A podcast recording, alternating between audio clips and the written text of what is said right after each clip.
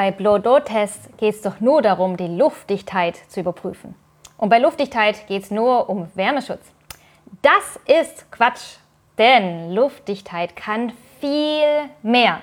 Nicht nur Wärme, Brandschutz und was kannst du noch? Schallschutz und Schutz vor Geruchsübertragung. Genau, das sind die internen Leckagen, von denen wir immer reden. Und darum geht es in der neuen Folge von Luftdichtheit geprüft. Herzlich willkommen, schön, dass ihr wieder in unserem, in unserem Podcast, bei unserem Podcast dabei seid. Wir reden hier Klartext zu Bauthemen, vor allem zu Luftdichtung und Qualitätsüberprüfung mit Blower Door.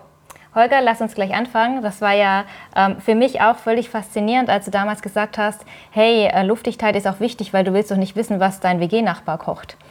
Und seit wann, du hast ja in vielen WGs gewohnt, seit wann weißt du, dass Luftdichtheit auch vor Geruch schützt? Manchmal auch vor schlechtem Geruch? Keine Geschichten über meine Vergangenheit.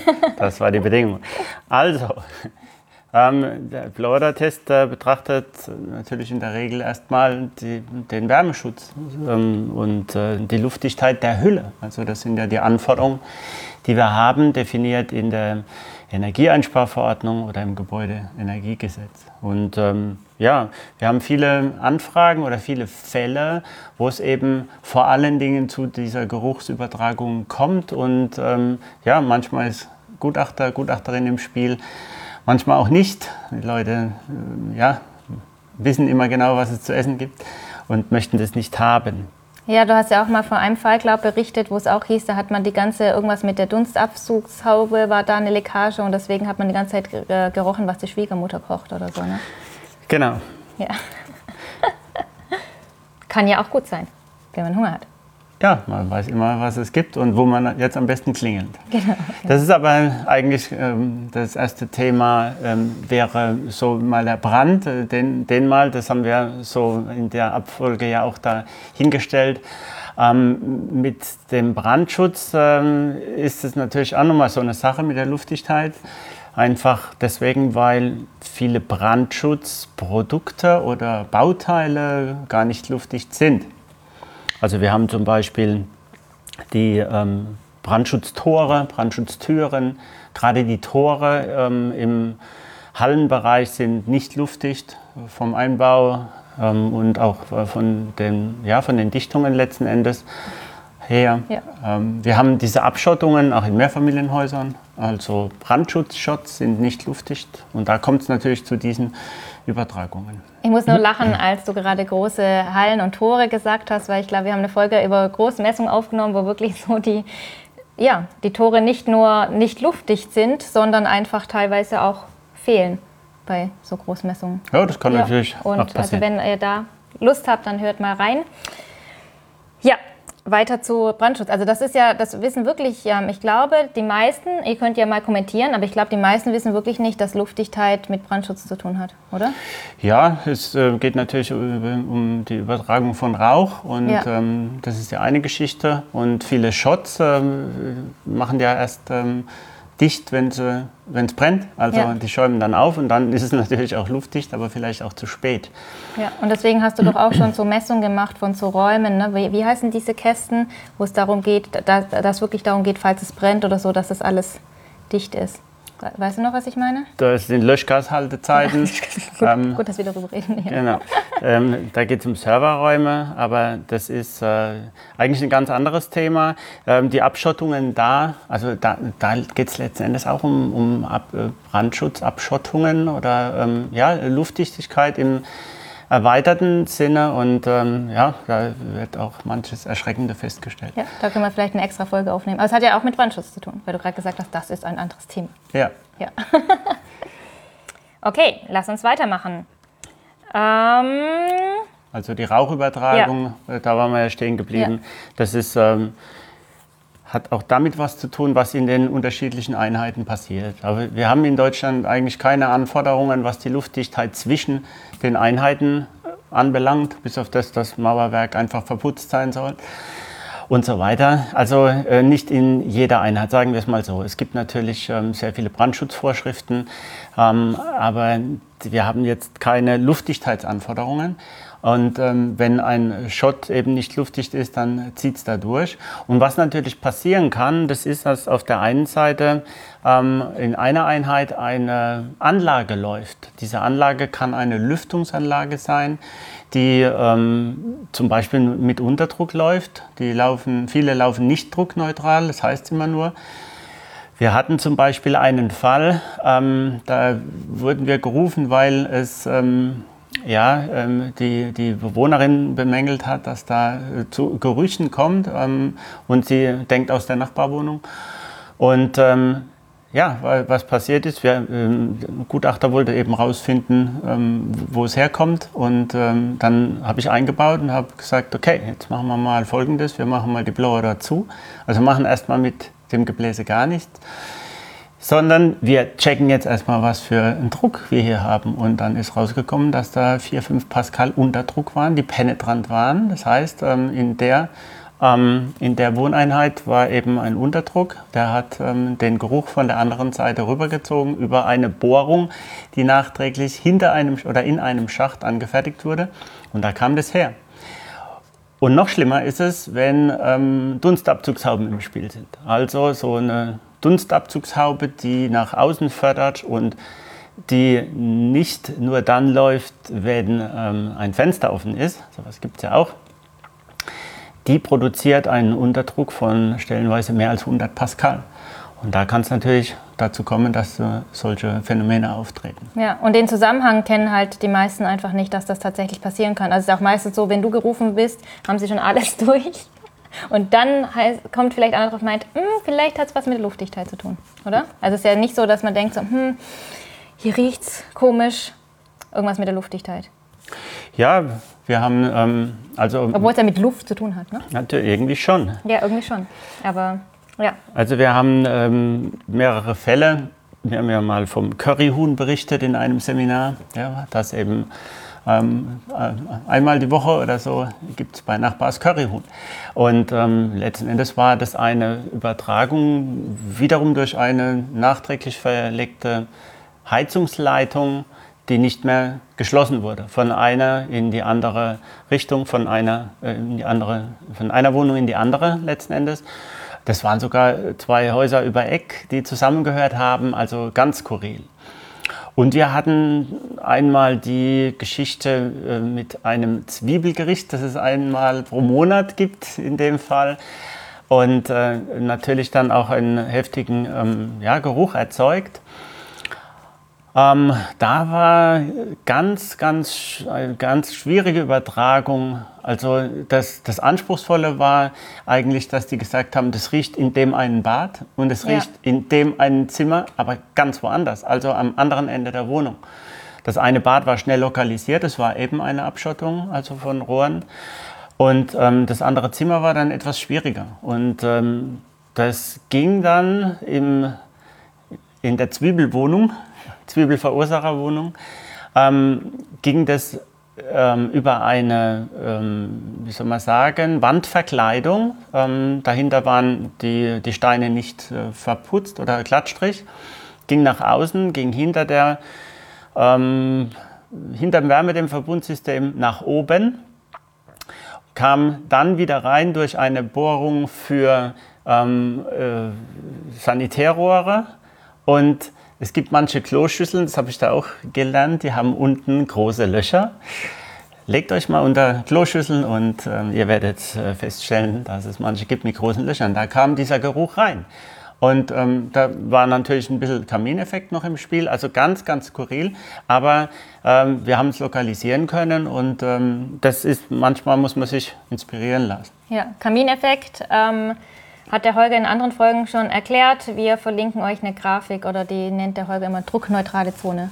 Ja, so heißt die Grafik und äh, da geht es eben um die verschiedenen ähm, Druck- ja, Zustände in den ähm, einzelnen Gebäudeteilen. Unten haben wir normalerweise einen Unterdruck, oben einen Überdruck und letzten Endes der Kamineffekt bewirkt äh, so etwas Ähnliches und da, da kam das dann zustande. Also wenn oben zum Beispiel dann die Terrassentür offen ist und unten auch von mir ist ein Küchenfenster gekippt, dann haben wir das normalerweise. Vielleicht auch noch an verschiedenen Gebäudeseiten da, äh, das ist meistens alles erklärbar. Ja. Spannend ist ja auch, dass aber der, äh, der Leidensdruck schon sehr groß sein muss, bis die Bewohnerinnen quasi sagen, so hey, hier riecht es immer nach Zwiebel. Vielleicht, wenn es Curry gewesen wäre, wäre es gar nicht so schlimm.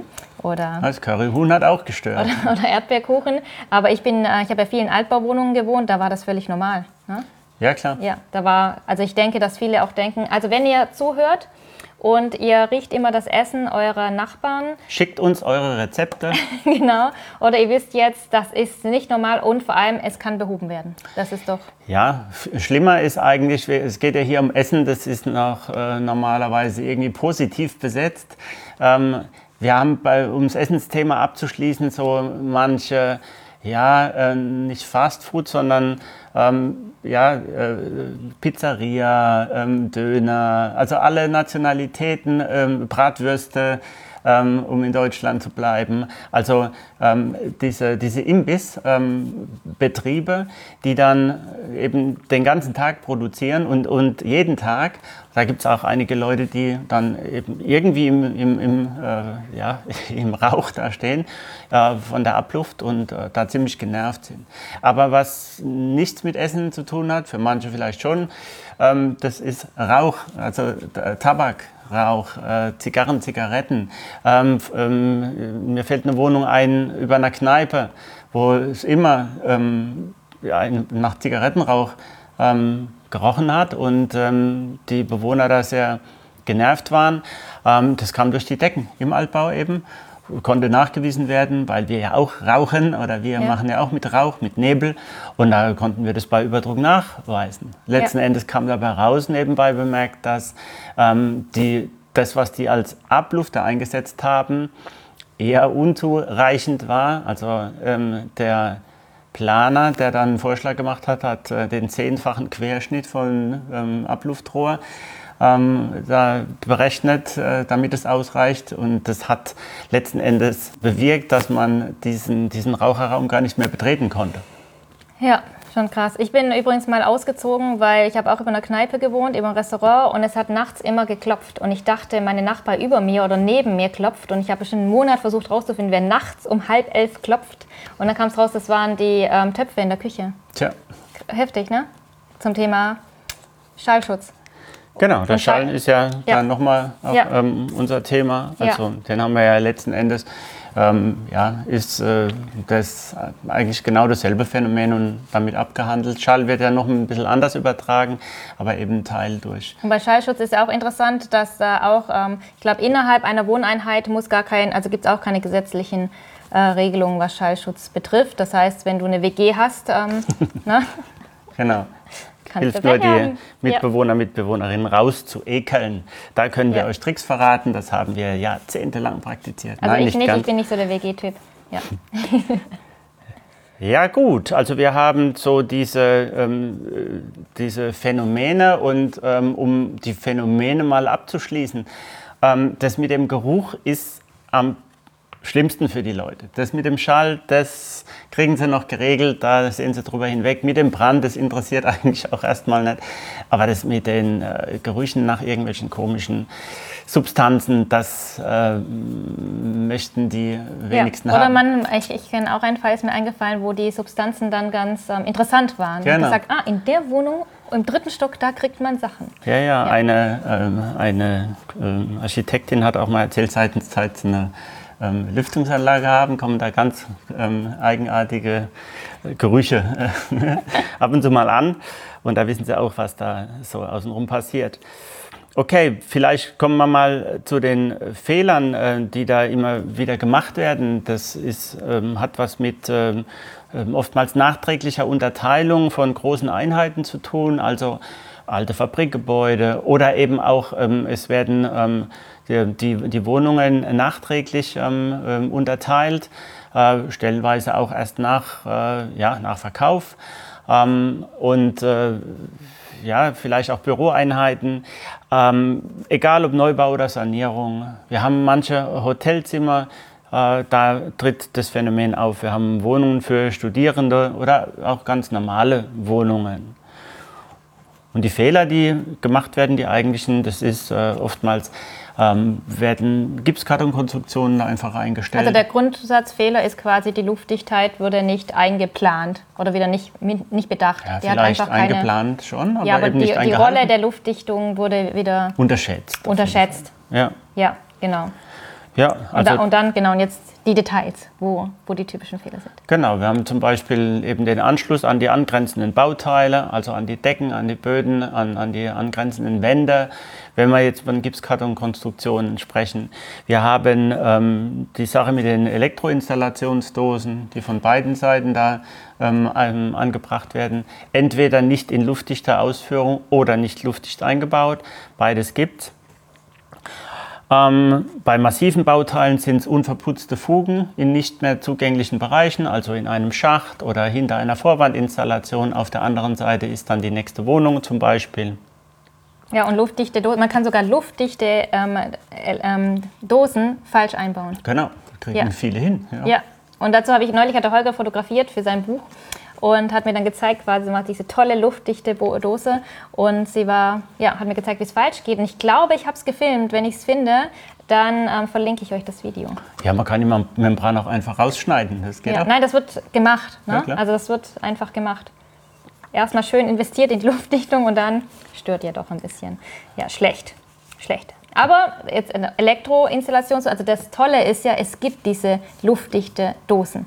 Das ist ja großartig. Ja, man kann es auch also, nachträglich nochmal reparieren, alles, das ja, es gibt. Ja, also das ist toll. Viele Luftdichtheitsprodukte. Also, ihr müsst nicht damit leben. Weder mit Geruch, Lautstärken genau. oder. Ihr könnt auch einfach ausziehen. Oder Brand. Genau. So, sucht euch eine neue Wohnung.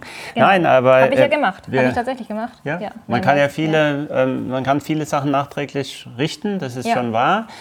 Andere ähm, wird schwierig. Also ein, Anschluss, ein, ein, Bodenanschluss an die Betondecke, wenn der Estrich drin ist, da wird es dann schon ein bisschen doof. Ja. Also da ist dann wirklich etwas zu spät und dann äh, ja, ja, hat man so seine Probleme. Ja, und Mauerwerk ist, ähm, die meisten denken, ihr natürlich nicht, die uns zuhört, die meisten denken, Mauerwerk ist luftdicht, ist es nicht. Und falls ihr auch mal argumentieren wollt, haben wir eine, das ist unsere beliebteste Podcast-Folge, echt, Mauerwerk ist nicht luftdicht, ähm, wo wir aufgelistet haben, so warum Mauerwerk nicht luftdicht ist und wie ihr es luftdicht kriegt. Vielleicht wollt ihr die dann einfach mal weiter verteilen, diese Folge. Genau. Unverputzte Mauerwerksfugen ist nämlich ein großes Problem. Ja, bei den massiven Bauteilen. Und dann natürlich auch nachträglich oder nicht abgedichtete Leitungsführungen, Sanitär, Elektro, Lüftung oder Solarenergie, was auch immer. Ähm, Rohre da rein rammen oder Leitungen und dann eben nicht mehr zumachen.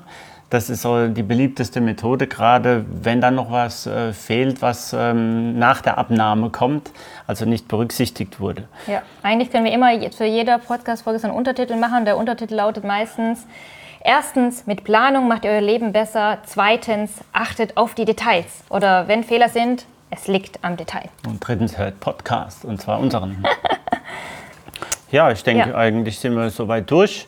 Ähm, fällt dir noch was ein? Nee, also ich finde, das ähm, Überraschendste daran ist, dass, ähm, was ihr vielleicht weitergeben wollt, ist, dass Brandschutz, Schallschutz und Geruchsschutz, man sagt nicht Geruchsschutz, wie nennt man das? Schutz vor Gerüchen. Schutz vor Gerüchen, vielleicht sagt man doch Geruchsschutz, dass das mit Luftdichtung zusammenhängt und das zeigt wieder, wie toll Luftdichtung ist und dass auch, wenn es ein Randthema ist, das unbeliebt ist, euch einfach das Leben schöner machen kann euch, euren Gebäuden, euren Auftraggeberinnen und Auftraggeber, eigentlich alle, oder?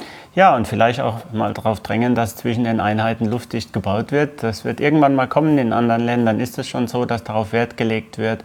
Und dann fallen solche Sachen auf. Genau. Und dann seid ihr jetzt der Vorreiter und die Vorreiterinnen, wenn ihr schon daran denkt. Genau. Ja, dann vielen Dank fürs Zuhören. Vergisst nicht die Rezepte zu schicken. Genau, vergesst nicht die Rezepte zu schicken. Und wir freuen uns natürlich, wenn ihr unseren Kanal abonniert, falls ihr bei den Podcast über, über, über Dings hört. Wie heißt denn nochmal? Nicht Spotify, sondern dieses andere, Apple Podcast, Spotify oder andere, sagte die iPhone-Besitzerin. Ähm, dann wäre es cool, wenn ihr uns bewertet. Und ansonsten freuen wir uns immer über eure E-Mails und auch über Kommentare. Und ja, bis zum nächsten Mal. Bleibt dabei.